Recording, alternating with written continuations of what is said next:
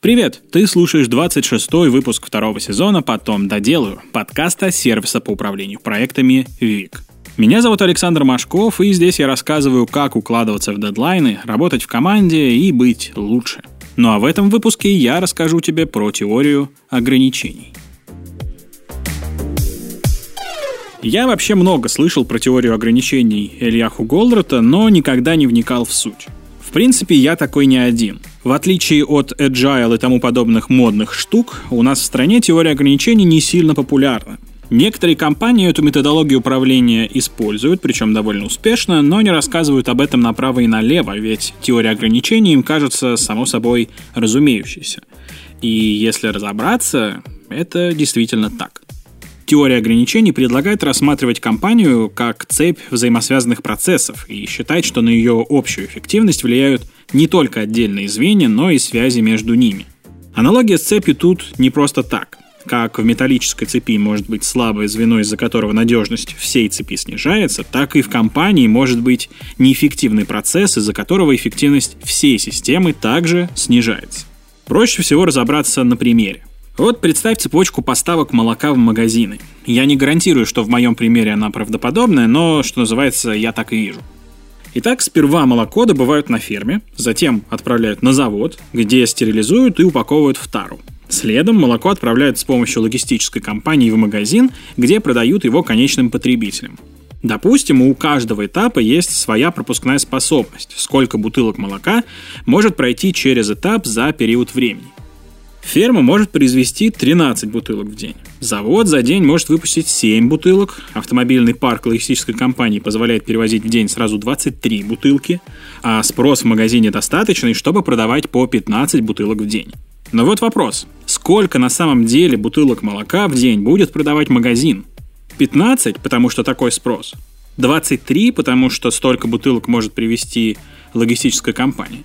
Нет, всего 7 штук. Реальная эффективность логистической службы и магазина будет равна эффективности завода, несмотря на их потенциально более высокую пропускную способность. Короче, эффективность всей цепи равна эффективности самого слабого звена. В моем примере завод — это ограничение, бутылочное горлышко, узкое место, которое тормозит всю систему поставок.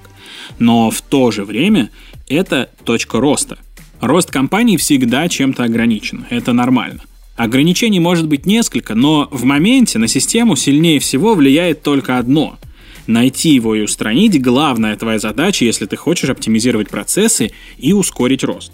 Самое неправильное, что здесь можно сделать – начать работать сразу над всеми ограничениями. Это ни к чему не приведет и только сожжет ресурсы. Вместо этого сосредоточься на каком-то одном ограничении, которое сильнее всего сдерживает рост компании.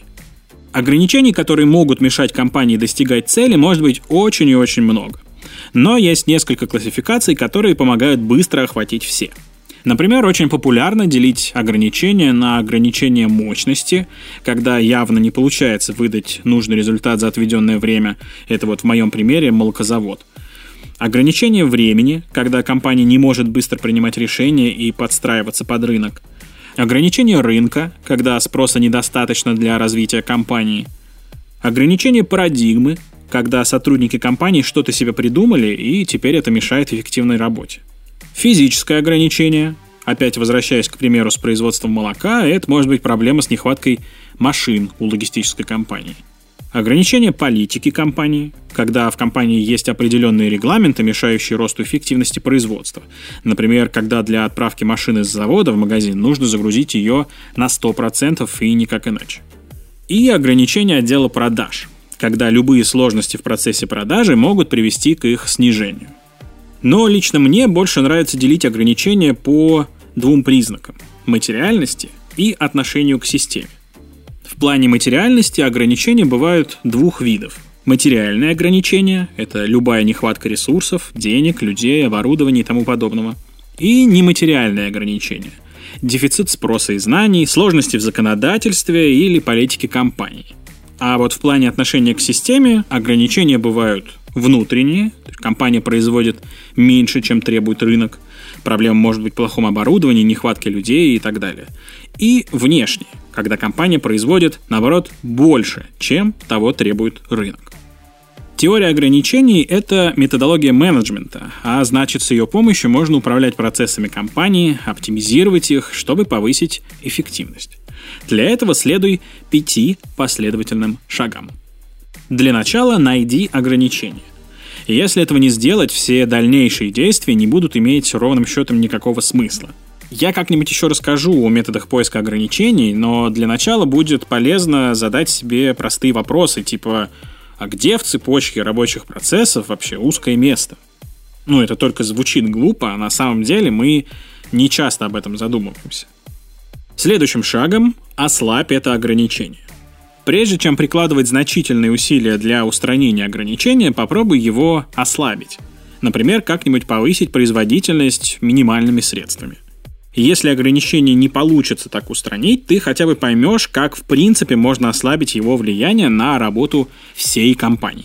Затем проверь, все ли активности связаны с найденным ключевым ограничением. Напоминаю, что оно может быть всего одно за раз. Если что-то не связано, попробуй эту связь создать. Дело в том, что в большинстве компаний далеко не все процессы связаны с ограничением. Многие из них существуют просто потому, что нам кажется, будто они сыграют роль в будущем. Основной смысл в том, чтобы оставить только те процессы, которые связаны с ограничением. Тогда рост эффективности после его устранения будет максимальным. Если после всех предыдущих шагов ограничение не уменьшилось и не исчезло, нужно направить на это все ресурсы. То есть нужно сфокусироваться на устранении ограничения. Экспериментируй и пробуй новые тактики, пока не избавишься от ограничения. Возможно, для этого потребуются дополнительные инвестиции и значительные изменения в компании, вплоть до смены бизнес-модели. Ну и следующий и последний этап, он очень условный. Он нужен только для того, чтобы подчеркнуть цикличность работы по теории ограничений.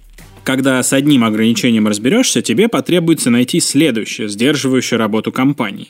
Постоянный самоанализ – это очень важная часть теории ограничений.